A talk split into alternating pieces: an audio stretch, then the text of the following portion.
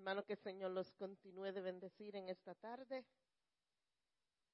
Estamos preparándonos para la resurrección del Señor, para celebrar su resurrección. Y esta semana empezamos lo que llamamos la Semana Santa. Y hoy se celebra su entrada triunfal a Jerusalén. Y vamos a estar hoy hablando de lo que pasó en esa semana, la, la última semana en la vida de Jesús. Y vamos a ver qué pasó cada día qué mucho Él sufrió por nosotros, por el amor que nos tiene a nosotros. Y Él dice, dio a este mundo lleno de pecados el perfecto deja su gloria, viene a este mundo con el propósito de morir por nosotros. Tengan su Biblia abierta, vamos a estar leyendo en el libro de Mateos, vamos a estar leyendo unos cuantos versículos juntos. Pueden por ahora, pueden quedarse sentados porque voy a hablar, voy a leer, voy a estar yendo para atrás la Biblia y con las notas que tengo, pero por ahora pueden abrir sus Biblias a Mateos 21.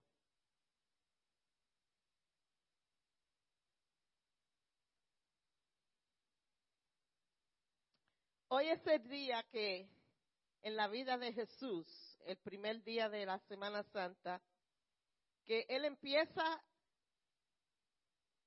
en camino a Jerusalén sabiendo ya, como predicó mi esposo la semana pasada, que ya en Jerusalén los líderes religiosos, los fariseos, los saduceos, ya tenían algo en contra de Jesús, ya estaban ellos que no querían oír de Jesús, ya ellos habían empezado a hacer un plan de cómo podían acoger a Jesús, arrestarlo, matarlo, callarlo para siempre.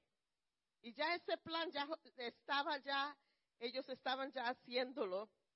Y en Jesús ir a Jerusalén en este tiempo, durante este tiempo, ya era para él peligroso.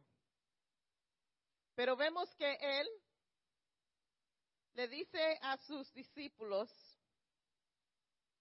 que se vayan dos en adelante y, y que hagan un, una cosa, y vamos a leer en, en Mateos 21. Mientras Jesús y los discípulos se acercaban a Jerusalén, llegaron a la ciudad de Betfage, en el monte de los olivos. Jesús mandó a dos de ellos que se vayan adelante y que se vayan a la aldea que está allí y le dijo que iban a encontrar un una burra, se dice, ¿verdad? Y que estaba junto con ella su criada, que la, la iban a desatarle el animal y que se lo iban a traer a él. Luego el Señor le dice a los discípulos, y si te pregunta alguien por qué está haciendo esto, solamente le tiene que decir que el Señor la necesita. Y luego se fueron los discípulos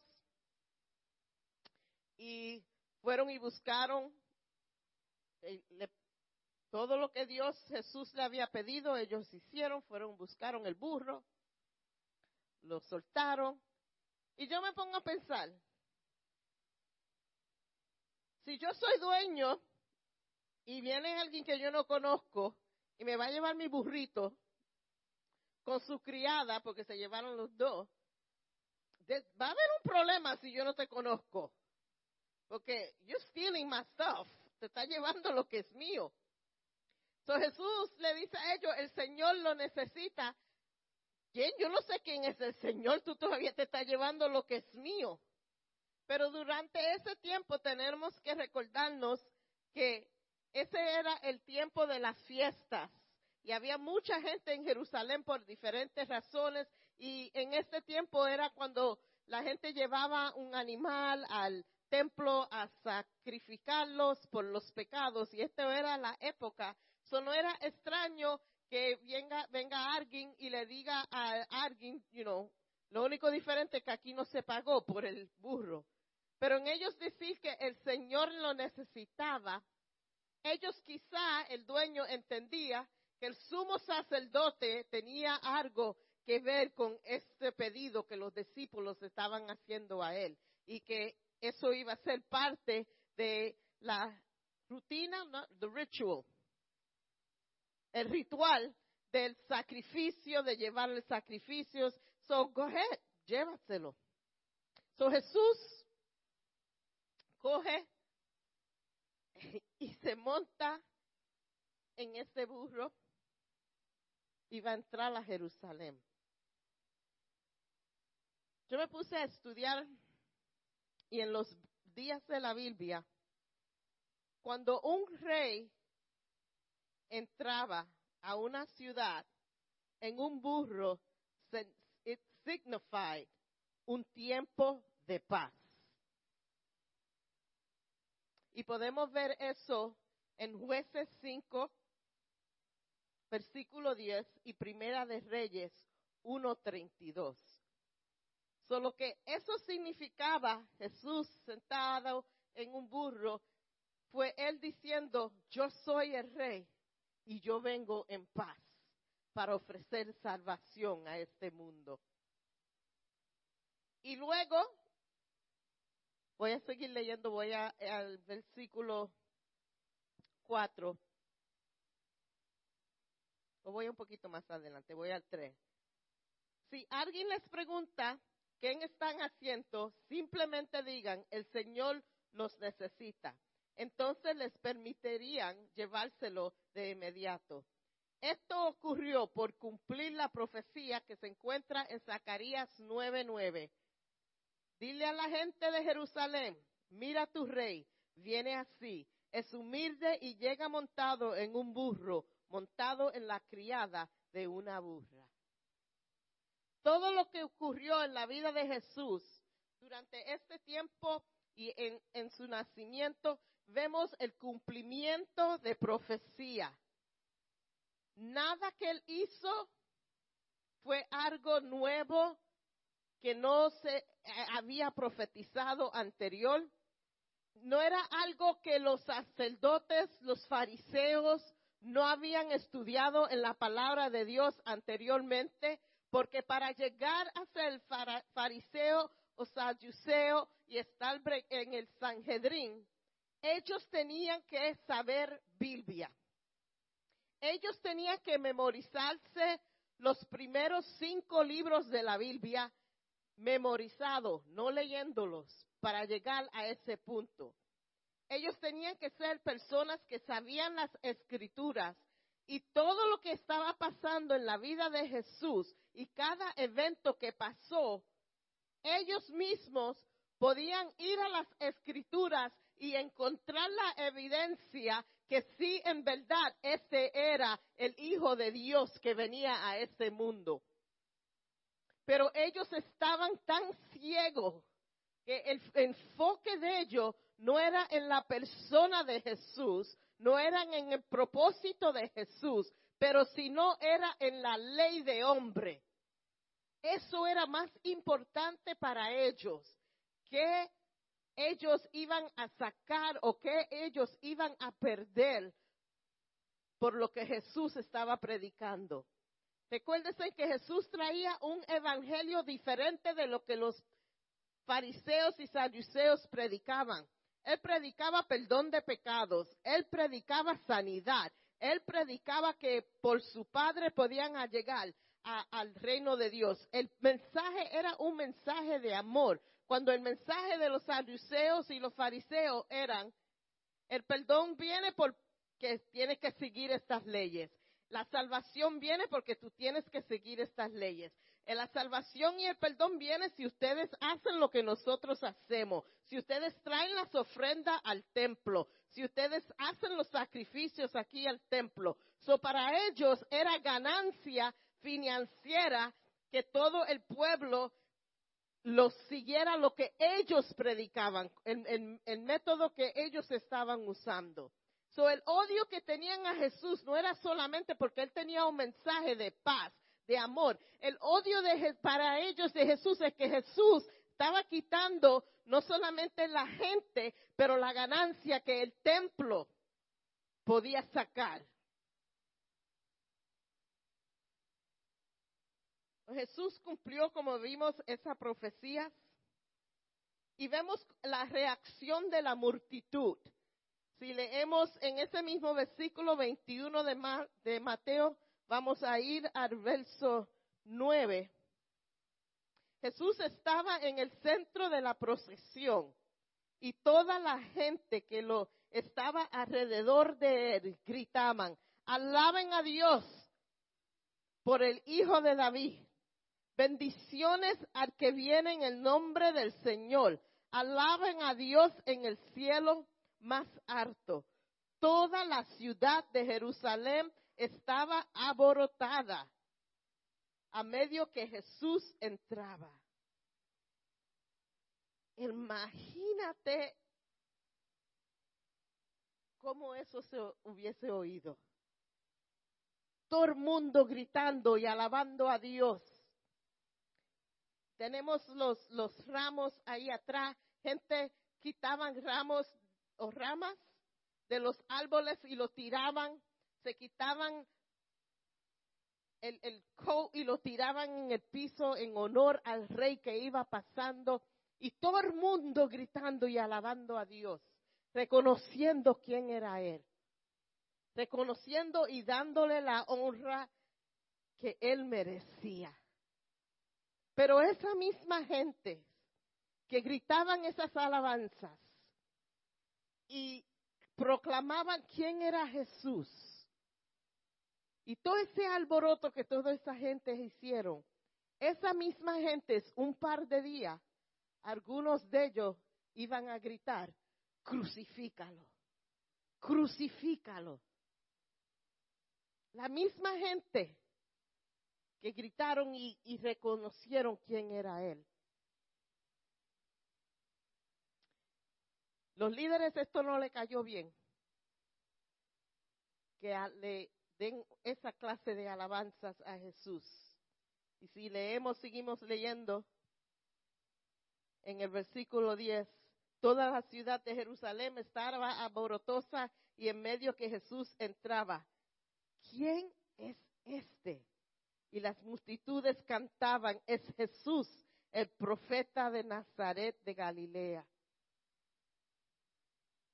Yo me imagino los fariseos y los saduceos y todos los feos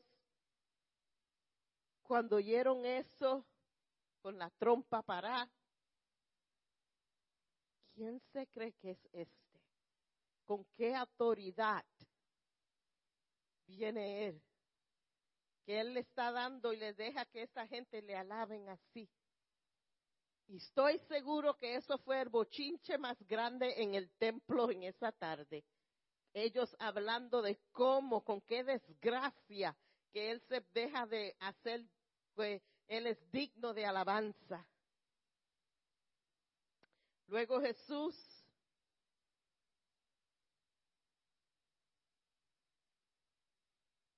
después de esa escena tan bonita, tan bella de reconocer quién es Jesús. Jesús se va con sus discípulos a Betania, se queda ahí esa noche.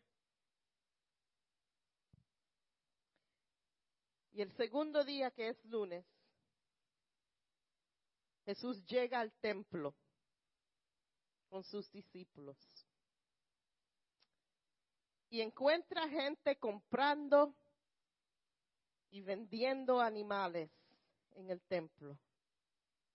Ahora, la razón por eso, como yo había dicho anterior, era el tiempo de los sacrificios, era la fiesta del pan sin levadura, y esa fiesta viene cuando Jesús le dice a Moisés que ya iba a venir la, última de las diez plagas, que el primer, el primogénito iba a morir, y le dice, no tiene mucho tiempo, hagan su última comida, manten un cordero, póngale la sangre en la puerta, no hay tiempo para esperar que el pan, the yeast en el pan, hazlo sin, I don't know how you say yeast in Spanish, levadura, that was simple. Hazlo sin levadura, no le ponga la levadura porque eso coge mucho tiempo. Y hicieron lo que ahora los judíos comen que se llama matzah. So, estaban ellos vendiendo los animales ahí en, el, en la, afuera del templo, porque en realidad no fue adentro, fue en, en la aldea. Right, the courts. En los atrios del templo. Y viene Jesús y ve ese revolú. Gente vendiendo, gente en cambio de dinero. Y Jesús se agalla. Y Jesús entra al templo. Vamos a leer. Jesús entró al templo y comenzar, comenzó a echar a todos los que compraban y vendían animales para el sacrificio. Él viró mesas. He had a temper.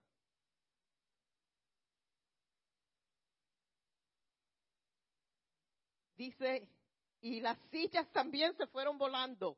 No, no, lo dice ahí en la Biblia, pero yo me imagino, si tú tiras una mesa y hay sillas, la silla se va volando. Y ver, yo me, me pongo a pensar la reacción de la gente, ver a Jesús tirando mesa, tirando sillas para allá, los animales que se estaban vendiendo, todos corriendo también. Y Jesús limpiando casa. Y el Señor dice,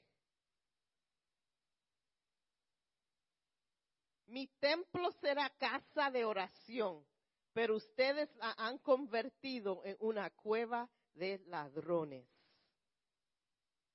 Ese mismo día, después que hizo eso, vemos que él sana a los ciegos.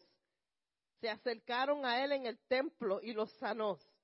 Los príncipes, los sacerdotes y los maestros de la ley religiosa vieron estos milagros que él hizo.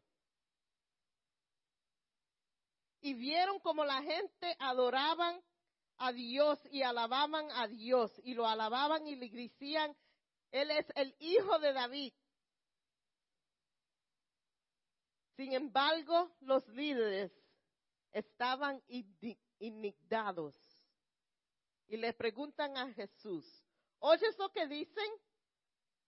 ¿Tú oyes lo que están diciendo la gente? ¿Tú oyes lo que están diciendo esos niños? Las alabanzas que ellos están haciendo.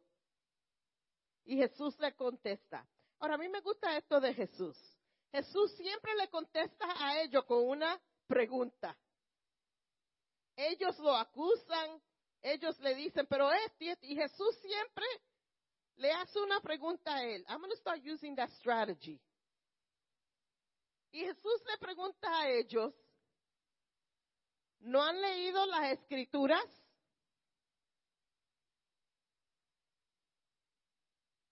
Jesús sabe la contestación de eso. Jesús le pregunta también, pues dicen a los niños y a los bebés, le han enseñado a darte alabanza. Luego él regresa a Betania, donde pasó la noche. No, ustedes no leen la Biblia, es lo que le preguntó. ¿Por qué me están preguntando a mí? Usted, como quien dice, ustedes son los que estudian la Biblia, ustedes saben todo. A mí eso, eso hice yo bien sarcástica. ¿No leen la Biblia ustedes? ¿No son ustedes los líderes religiosos? ¿No están supuestos ustedes saber todas las leyes, todas las profecías?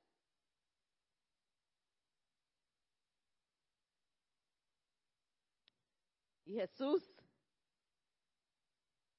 va con los, confronta a los líderes y regresa para atrás a Betania. la Biblia no dice esto, pero yo me imagino cuando los líderes religiosos, cada vez que Jesús tenía una confrontación con ellos, las reuniones que habían. Pero oye, ¿qué vamos a hacer con este? Ya este no está, está pasado. ¿Qué vamos a hacer con este? Y mira, y que preguntar nos pregunta, enfrente de todo el mundo, porque el Señor lo hacía enfrente de todo el mundo, ellos lo confrontaban enfrente de las multitudes. Y si contestamos la, la pregunta que él hace, también quedamos mal. Porque si contestamos sí, sabemos la ley, es capaz de decirnos a Dios, pues entonces no me pregunten. Yo me imagino, pero ¿cómo es que vamos a poder a tomar este hombre y terminarle la vida? ¿Cómo es que esto va a ocurrir? Llegamos al día Marte en la vida de Jesús. El tercer día Marte, Jesús va a Jerusalén y al monte de Olivo. En camino a Jerusalén, Jesús y sus discípulos, Jesús tenía hambre y vio una higuera. Y cuando uno tiene hambre y ve algo, ya uno lo puede saborear, right? Saborear. Y yo me imagino, él vio la higa y en su mente, amén. Me imagino que ahí va a haber un higa, un higo, un, un higo, a fig. Man, con la hambre que yo tengo, y cuando llega el árbol no tenía nada. Y él maldice la higuera. Pero no perdió la oportunidad Jesús de darle un estudio a sus discípulos sobre la fe.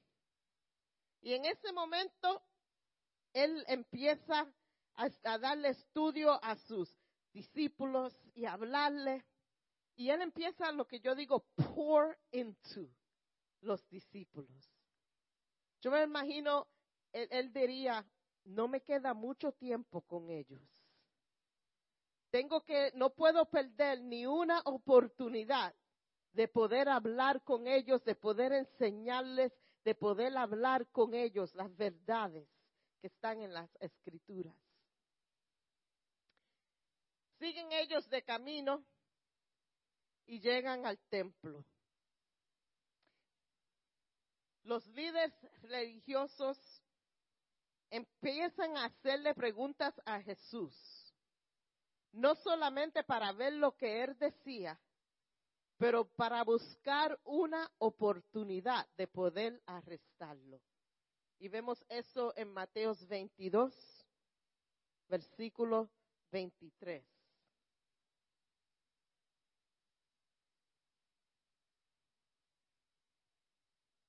Esa tarde Jesús se va con sus discípulos al monte de los olivos en Mateos 24. Y ahí vemos el Señor habla con ellos y le da la profecía de la destrucción de Jerusalén y del fin del mundo y de su segunda venida. Las escrituras indican que fue martes el día que Judas fue antes del Sanhedrin y vende a Jesús por 30 piezas de plata. Y vemos estos en Mateos 26, versículo 14 y 16. Entonces Judas, uno de los doce discípulos, fue a ver a los principales sacerdotes y pregunta, ¿cuánto me pagarán por traicionar a Jesús? y ellos le dieron 30 piezas de plata. A partir de ese momento, Judas comenzó a buscar una oportunidad para traicionar a Jesús.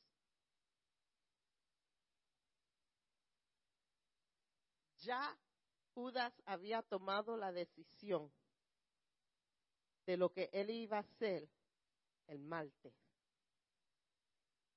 Ya él había hablado con los sacerdotes, con los príncipes del templo. Ya él le pagaron por el acto. Y solamente, aunque él seguía caminando con Jesús, en los restos de estos días, estaba en comunión con Jesús, hablando con Jesús.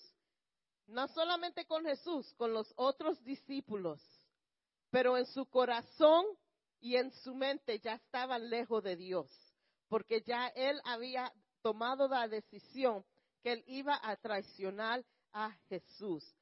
Ahí entre ellos, caminando con Jesús, y odio ya estaba en su corazón. Pecado ya estaba ahí. Ya él había dado, yo digo ya en ese punto, él abrió la puerta para que el diablo hiciera con él lo que él quería. Y qué triste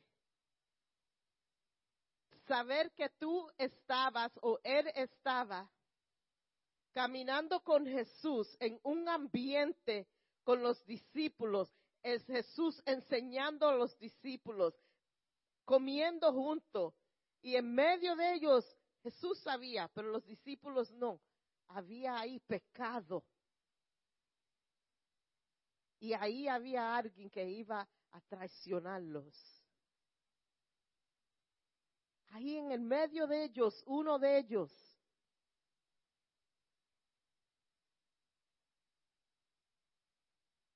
Nosotras a veces decimos, pero ¿por qué? ¿Cómo él? ¿Cómo él hizo eso? ¿Cómo esa persona hizo esto? ¿Cómo esa acción? Si siempre estábamos juntos. Siempre comíamos juntos.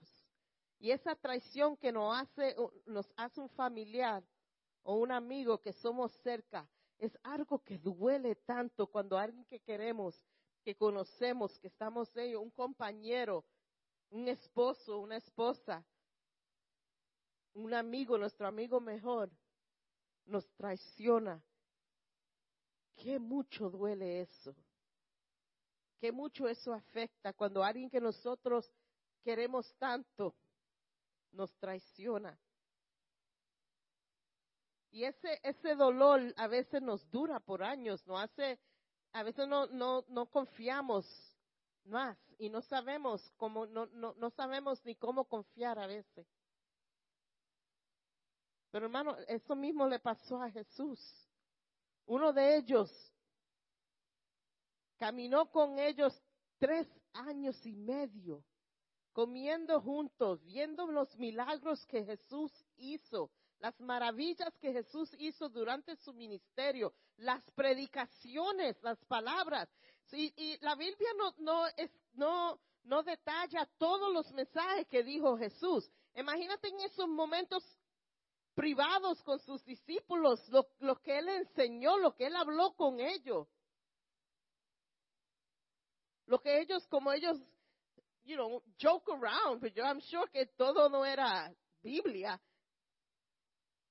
I'm sure que ellos se relajaron uno con el otro. They probably played jokes one another, you know, played around with each other.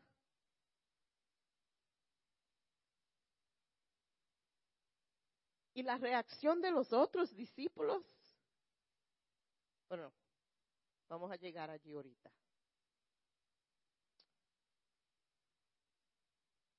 Jesús después que habla con, con los líderes en el templo, y después de este día largo, Jesús y sus discípulos regresan a Betania.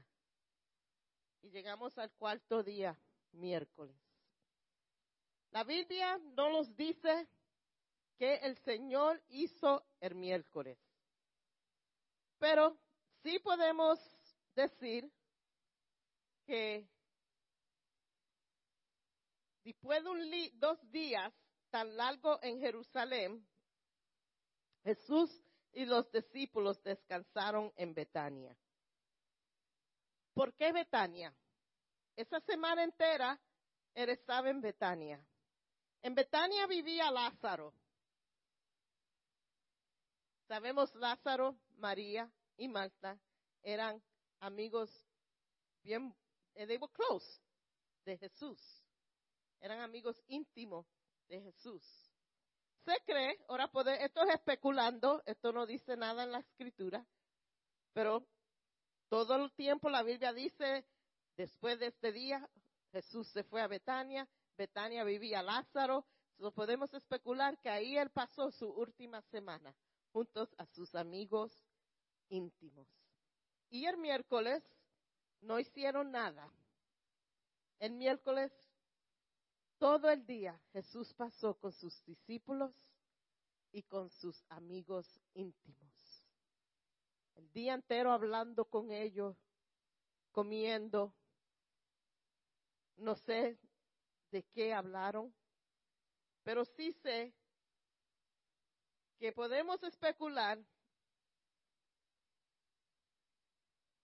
que era importante para Jesús, sabiendo lo que él iba a pasar los dos o tres próximos días, que él esté con su familia, con sus discípulos, con sus amigos íntimos.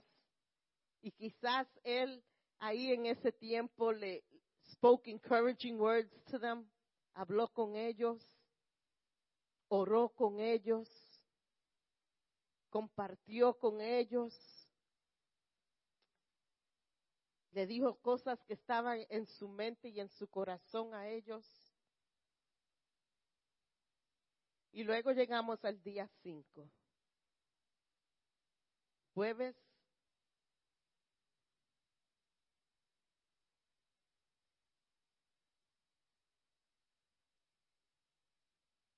Y el Señor aquí el jueves tiene su última cena con los discípulos. De Betania Jesús manda a Pedro y a Juan a Jerusalén con estas instrucciones. Vamos a mirar en Mateos 26, versículo 18. Vamos a leer desde el 16, 17, perdona. El primer día del festival de los panes sin levaduras, los discípulos se acercaron a Jesús y le preguntan, ¿dónde quieres que te preparemos la cena de la Pascua? Al entrar la ciudad, les dijo, verán a cierto hombre, díganle, el maestro dice, mi tiempo ha llegado y comeré la cena de Pascua con mis discípulos en tu casa. Entonces los discípulos hicieron como Jesús les dijo, y prepararon la cena de Pascua allí.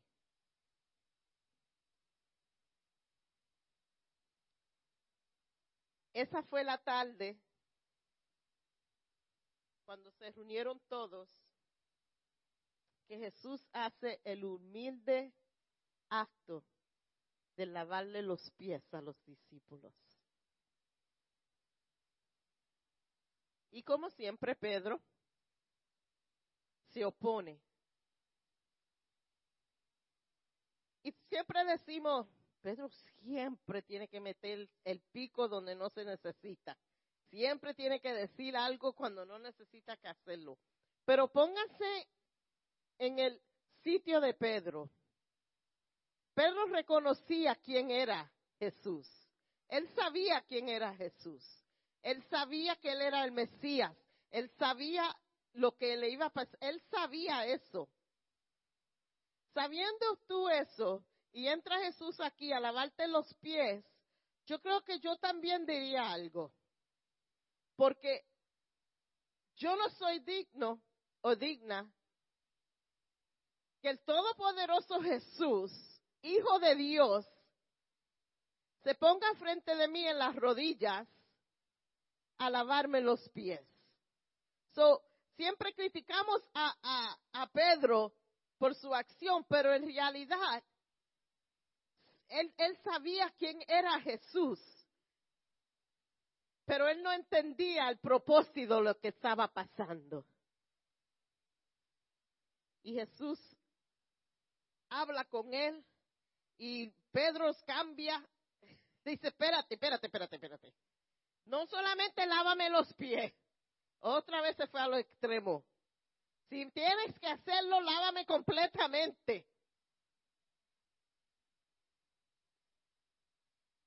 El trabajo de la lavadura de los pies en el tiempo de la Biblia, eso era trabajo de un sirviente.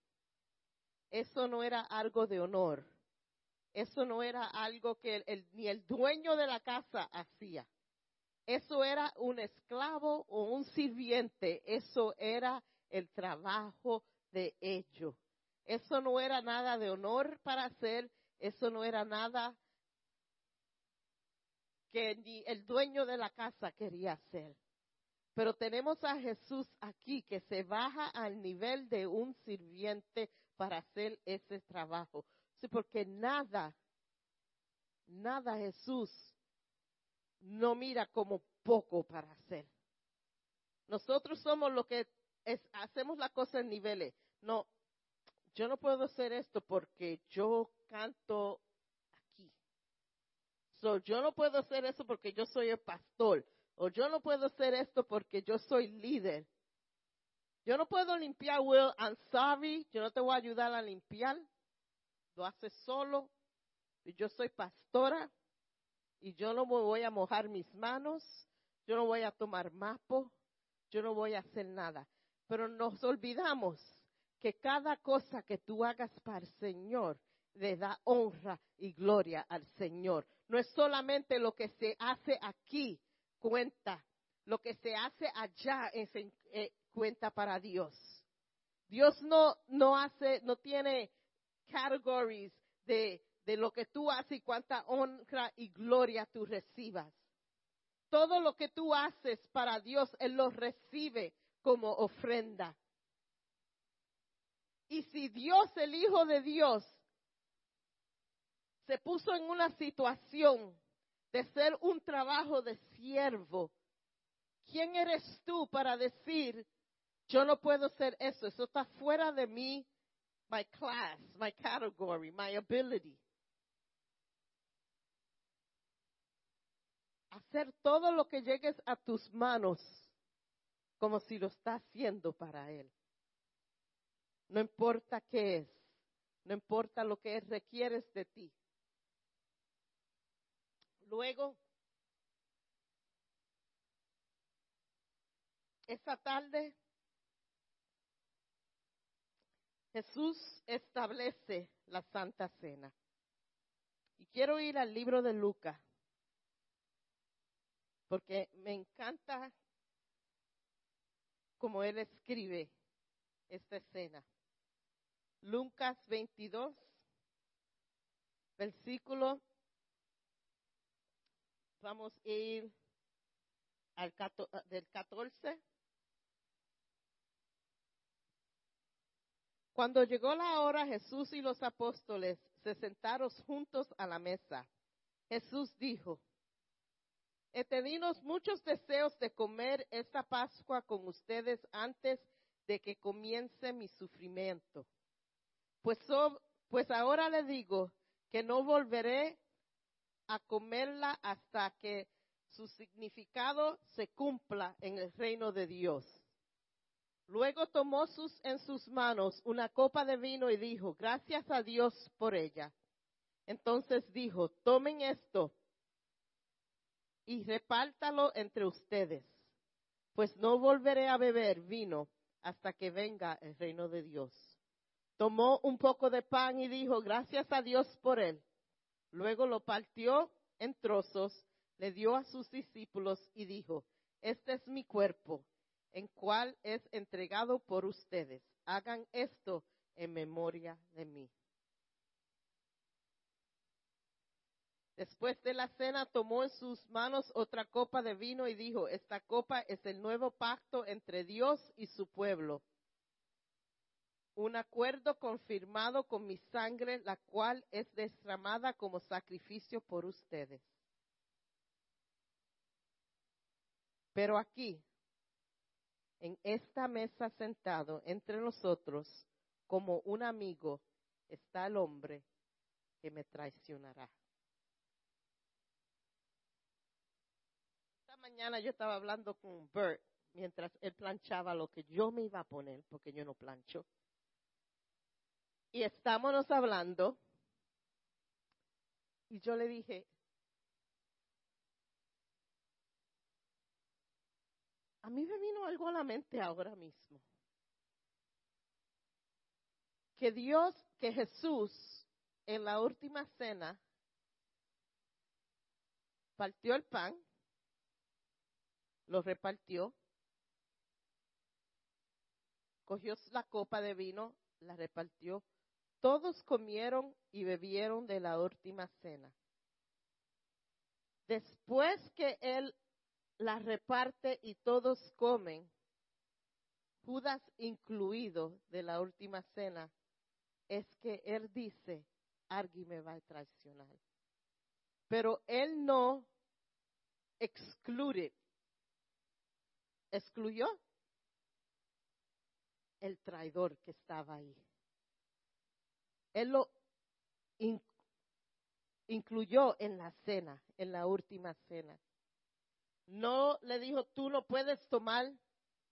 No le dijo a los discípulos, espérate, antes que bebamos, antes que comamos, aquí hay alguien que tiene que salir para afuera. Aquí hay alguien que no puede estar con nosotros. Aquí hay alguien que no puede ser parte de esto. Eso no fue lo que él hizo. Todos fueron parte de la Santa Cena. Ahora, nosotros en esta iglesia no paramos a nadie por tomar la Santa Cena, porque eso no es trabajo mío ni de mi esposo. Eso es trabajo del Espíritu Santo, de trabajar en tu mente y en tu corazón si fue Jesús mismo y el que estaba entre medios de ellos, que estaba mal delante de Dios, ya su corazón, en su corazón había entrado, yo puedo decir que había entrado ya el diablo, porque para él ya tomar esa decisión que iba a traicionar a Jesús, ya algo en su corazón no estaba bien. Y Dios lo incluye en la Santa Cena, no dice tú no puedes porque tú estás mal, tú no puedes estar con nosotros aquí. Pero Dios, yo estoy segura que Jesús todavía estaba dando oportunidad a Judas que se arrepientar. Y esa misma oportunidad nosotros te la ofrecemos a ti. Que cuando tomemos la cena, si te tienes que arrepentir, ese es el tiempo de arrepentirse. No para nosotros decirte, tú no eres digno de tomar de esta cena. Y Jesús lo incluye a Judas en esto y le dice a los discípulos, no tampoco le dice a los discípulos, mira, ese es el que me va a traicionar. No, pero él dice, alguien aquí, un amigo, es el que nos va a traicionar. Y los discípulos se preguntan uno al otro, ¿será yo? ¿Soy yo? Pero ¿cuál es? ¿Quién es que nos va a traicionar a Jesús?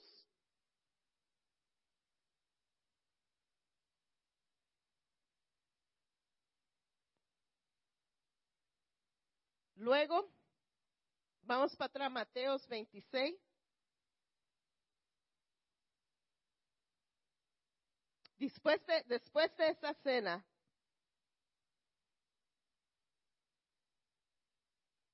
Jesús empieza camino al jardín de Getsemaní. Y Jesús va con sus discípulos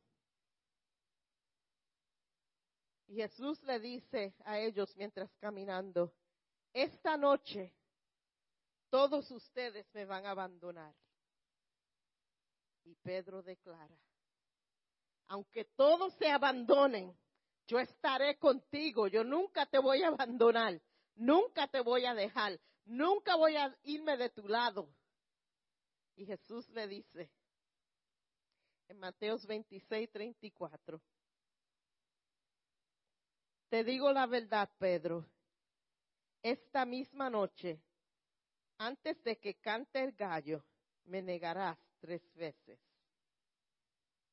Y Pedro le insistió, no, aunque tenga que morir contigo, jamás te negaré. Y los demás de los discípulos juraron lo mismo. Y ya sabemos lo que pasa con los discípulos y con Jesús. Jesús se va al jardín y empieza a orar. Y la agonía de Jesús en esa oración fue tanto que la Biblia dice que gotas, en vez de sudor que caían al piso, eran gotas de sangre. Y yo empecé a mirar médicamente cómo esto ocurre a un cuerpo humano. Que el sudor de una persona se convierta en sangre. Y cuando empecé a buscar, dice que lo que pasa en el cuerpo, para eso ocurrir, tiene que haber un nivel de estrés en ese cuerpo inmenso para reventar las venas que se encuentran al frente de la cabeza de una persona para que eso ocurra. So, el estrés que estaba y la agonía que Jesús estaba sintiendo mientras oraba por nosotros en el jardín fue tanto que lo que sudaba era sangre. Y no fue por miedo, no fue porque él no quería hacerlo, no fue porque él había cambiado su mente, pero solamente fue porque él sabía que el punto en que el cuerpo del perfecto iba a tomar el pecado del mundo entero sobre él. Fue tanto la, la, el estrés y la agonía para él que él sabía que eso eso le iba a causar a él la muerte. Y nosotros lo we take that so lightly. Lo que pasó Jesús y ese sacrificio que él hizo. Jesús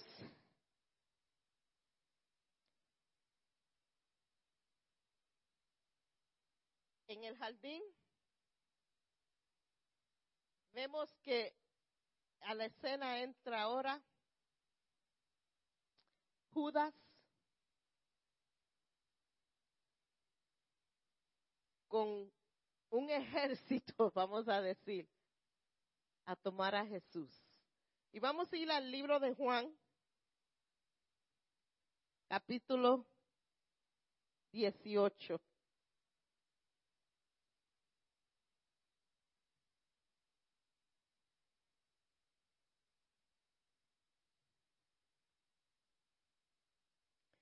Vamos a leer del 1. Después de decir estas cosas, Jesús cruzó el valle de Cedrón con sus discípulos y entró en el huerto de los olivos. Judas el traidor conocía ese lugar porque Jesús iba a ese lugar con sus discípulos a orar frecuentemente. Recuérdase que eh, cuando el martes Judas estaba pensando, pero ¿cómo voy yo? ¿Dónde va a ser la oportunidad para yo poder traicionar a Jesús.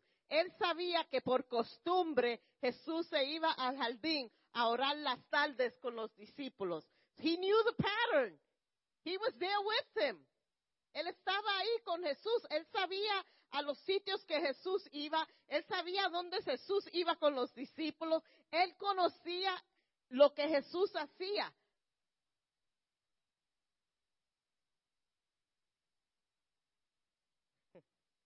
Llegaron al huerto de los olivos con antorchas encendidas, linternas y armas. Jesús ya sabía todo lo que había de suceder. Así que salió Jesús de entre sus discípulos y le dice, ¿a quién buscan? Y ellos dicen a Jesús de Nazaret. Y me encanta como Juan lo dice. Y Jesús dice, soy yo. Y todos esos soldados que estaban armados para coger a Jesús, cuando él dice, soy yo, lo dijo con autoridad. Y caen todos los soldados al piso, tendido, porque era el poder de Dios que estaba él hablando cuando dice, yo soy. Y él espera It's like he's playing, like cuando el gato juega con el ratón, que le da así y lo deja que llegue un poquito más cerca y le da otras cuantas veces. Él espera que los soldados se pongan de pie y le preguntan, y él le pregunta otra vez, ¿a quién buscan? Buscamos a Jesús. ¿Y que él le dice? Soy yo. Y otra vez caen todos los soldados al piso. Hermano, si Jesús no permitía que ellos se lo, llevaran, ellos no podían llevarse a Jesús. Si Él no permitía que ellos lo cogieran y se lo llevaban arrestado, arrestado, eso no pasaba. Porque Él tenía el poder de parar todo. Si él decía, yo no quiero hacer esto, el padre mandaba ángeles y mataba a todo el mundo. Hermano, tenía que, con la palabra de Jesús solamente podía eso pasar. Se llevan a Jesús, le hacen un fake trial esa tarde. Llegamos al día 6. Cuando se llevan a Jesús, los discípulos ninguno sacó la cara, pero Pedro fue siguiendo a Jesús a lo lejos. Y mientras Jesús estaba frente de Caifás, Pedro estaba afuera y Pedro estaba afuera y alguien reconoció, oye, espérate, Tú no eras uno de los que siempre estaba con, Jesús. Y él, no, yo jamás. Y otra persona, espérate, tú no eras el que siempre estaba con Jesús. No. ¿Qué, qué tú hablas? ¿Qué tú estás tan confundido? Tú ni me conoces a mí. Viene otra vez la tercera persona. Oye, tú no eras quien estaba con Jesús. Y otra vez Pedro nega. Y no hace Pedro terminar que oye al gallo cantar. Imagínate cómo el corazón de Pedro se afectó en ese momento, porque Dios se lo había dicho, que antes que el gallo cantara esa noche, él iba a negarlo tres veces. Se llevan a Jesús y entramos a Viernes Santo el día, uno de los días más difíciles y dolorosos para Jesús. También este fue el día que Judas comete suicidio. Antes de las nueve de la mañana, Jesús es acusado falsamente. Fue puesto delante del pueblo y el pueblo grita que le den a Barrabás un asesinado, un crimen, un hombre que toda su vida ha sido un criminal. Y el pueblo grita que suerten a Barrabás y crucifiquen a Jesús. Y gritan, crucifícalo, crucifícalo. Y se llevan a Jesús. Y en este momento, los soldados romanos le empiezan a caer encima a Jesús. Le empiezan a caer a puños a Jesús, a patadas, lo escupen, le quitan la ropa. Y empieza el abuso a Jesús. y lo, em, le empiezan a decir, tú eres el rey de los judíos. Mira al rey ahora. Y le ponen un manto y le ponen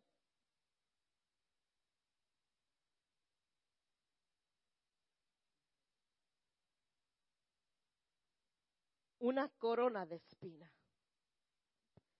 en su cabeza.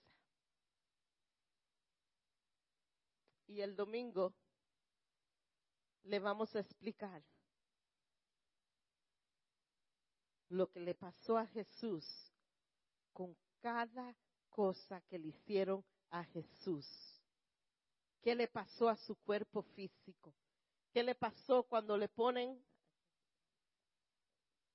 una corona de espinas en la cabeza a Jesús? Y el domingo vamos a explicar un poco más acerca de esta corona. Pero quiero terminar hoy con decir, esa Semana Santa, el Señor por primera vez dice en su última cena que, tomemos el vino y el pan y que nunca nos olvidemos del sacrificio que Él hizo por nosotros en el Calvario. Y en este tiempo, para mí, tomar la Santa Cena para mí siempre es especial. Pero durante este tiempo, que estamos tan cerca de su muerte, de su resurrección, cuando yo tomo esa cena como que me impacta a mí mucho más. Y yo quiero que ustedes nunca, jamás pierdan el deseo de tomar la Santa Cena. Que ustedes nunca pierdan en su corazón el deseo de tomarla, el deseo de el significado de la Santa Cena, lo que le costó a Jesús ese sacrificio por ti y por mí, lo que le costó el dolor, la angustia que él tuvo que pasar por ti y por mí. Y cada vez que nosotros tomamos esta cena, nos tenemos que recordar, no solamente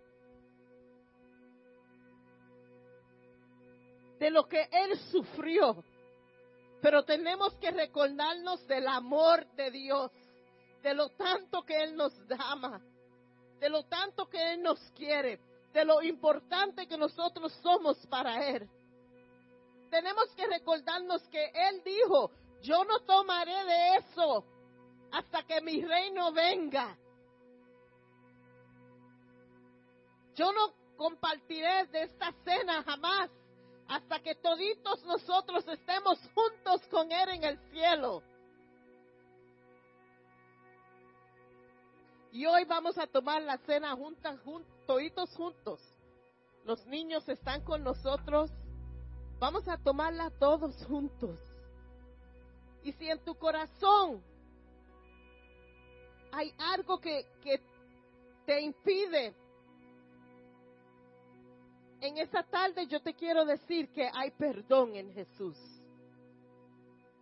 En esa tarde yo te quiero decir, no te alejes de la mesa de Jesús. Porque ahí es que está tu redención, Ahí es que está tu perdón. Mientras pasamos a tomar la cena, el Ministerio de Música nos va a, cantar, pero no quiero que nadie tome la cena solo. Lo vamos a hacer todos juntos. Los niños, don't let them eat it until we all, all together, okay? Pueden pasar.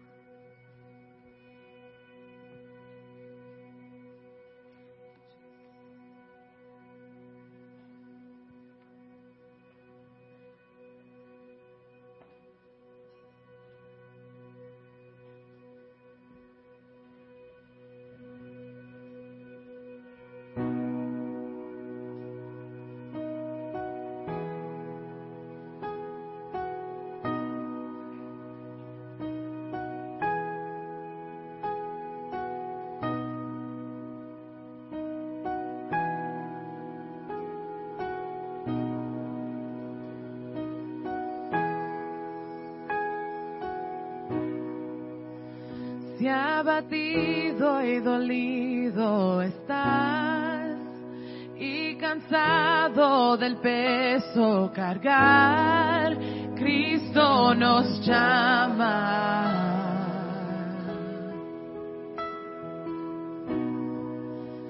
Si al final del camino estás sin saber hacia dónde mirar, Cristo nos llama.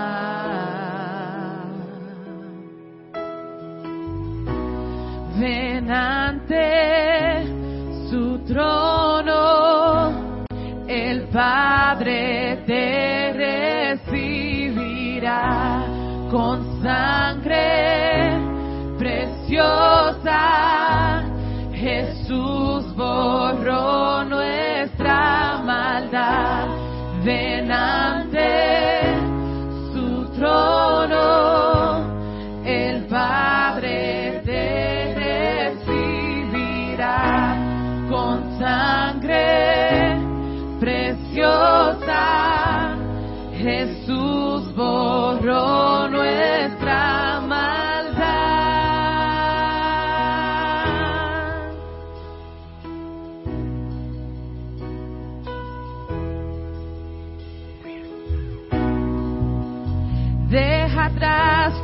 vergüenza y pesar. Ven a Él, ya no esperes más. Cristo nos llama. Trae toda tristeza al altar. Nueva vida Jesús te dará. Cristo nos llama.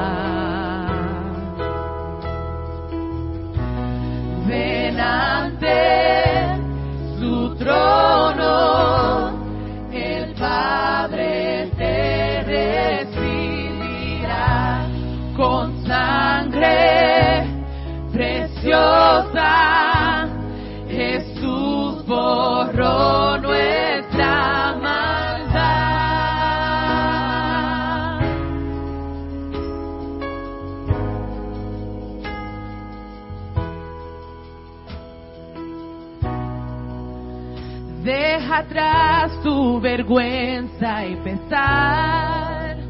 Ven a Él, ya no esperes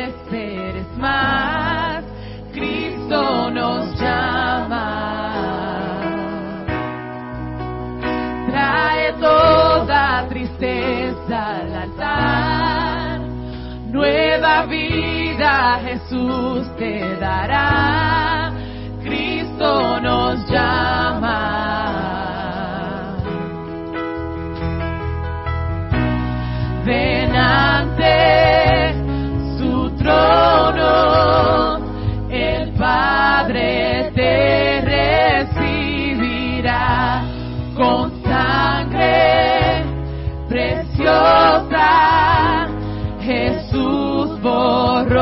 Nuestra maldad. Ven ante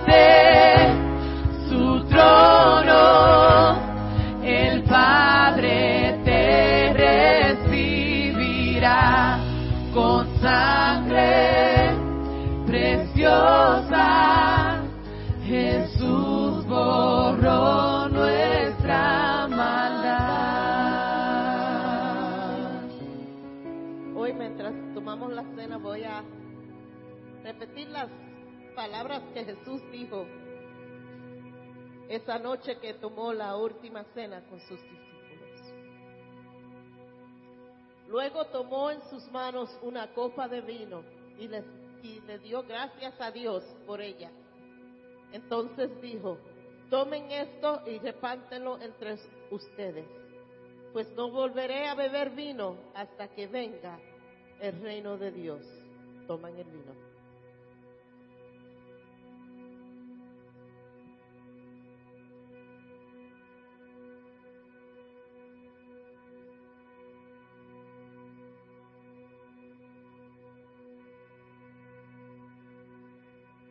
Poco de pan.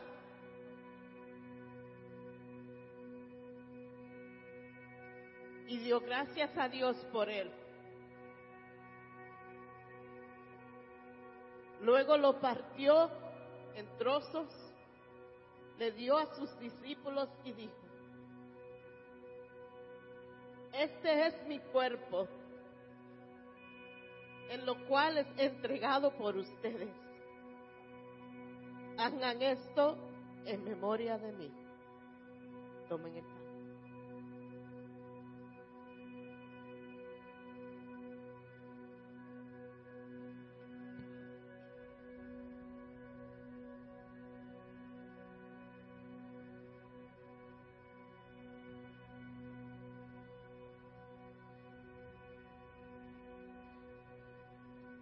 Te damos gracias, por ese sacrificio tan bello que tú hiciste por nosotros, Señor. Por tomar nuestros pecados sobre tu vida. Por ofrecerte como sacrificio eterno por nosotros. Señor, no tomamos por alto lo que tú has hecho por nosotros sino en esta tarde te damos gracias. Te damos gracias por el perdón de nuestros pecados. Te damos gracias porque tenemos acceso al trono de Dios por el sacrificio que tú has hecho. Te damos gracias por tu sangre derramada. Te damos gracias por tu cuerpo. Te damos gracias, Señor, por la cruz. Te damos gracias, Señor, por tu amor por nosotros, porque eso fue lo que te llevó a la cruz, fue el amor que tú tienes por nosotros. Aunque a veces no lo merecemos, tú todavía nos amas. Aunque cometemos errores, tú todavía nos amas. Aunque te fallamos, tú todavía nos amas. Y te pedimos, Señor, que tú nos continúes de dar fuerza, que tú nos continúes, Señor, de, dar fuerzas para seguir esta, este camino que estamos andando, Señor. Y que cada vez que tomemos esta cena, que nunca jamás nos olvidaremos, Señor, del sacrificio que tú hiciste por nosotros. Que nos recordemos que tú nos esperas en el cielo para compartir con nosotros esta cena. Y te damos gracias, Señor, en esta tarde.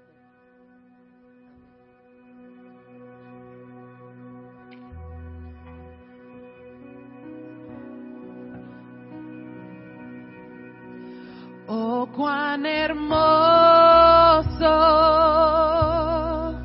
es nuestro Salvador. Canta aleluya,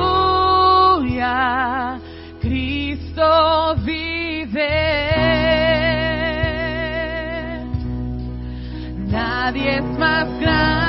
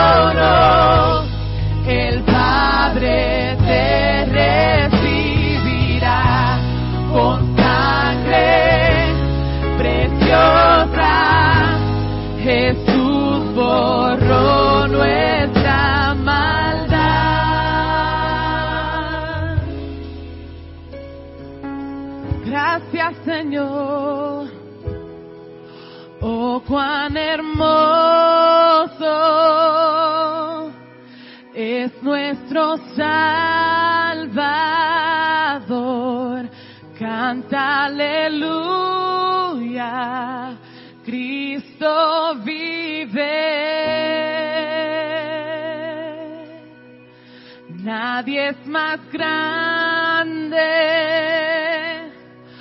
solo Él es Señor. Canta aleluya, Cristo vive. Oh, cuán hermoso nuestro Salvador. Canta aleluya, Cristo vive. Aleluya. Vamos a terminar nuestro servicio en esta tarde. Quiero recordarles, si quieren oír el resto de la historia y saber lo que está en esa cajita, porque hay muchas cosas más en esa caja. Vamos a hablar de sobre eso el domingo que viene. Te damos gracias, Señor, en esta tarde por tu amor, tu presencia, por hablarnos. Te damos gracias, Señor, por el perdón. Te damos gracias, Señor, por el gozo que tú nos das. Y en esta tarde, Señor, te damos gracias por tu Hijo, Padre. Y el sacrificio que Él hizo por nosotros. Y a despedirnos de este lugar, Señor, te pedimos que tú continúes de estar con nosotros durante la semana. Que tu presencia esté con nosotros, que donde quiera que nosotros nos paremos en esta semana, que tu presencia esté ahí, Señor. Danos fuerza para el resto de esta semana, Señor. Y nos preparamos para venir aquí el viernes para celebrar lo que tú has hecho por nosotros. Te pedimos esto en tu nombre. Amén. No se olvides, tenemos jugos, no sé qué sorpresa tienen hoy para nosotros allá, pero vayan allá. y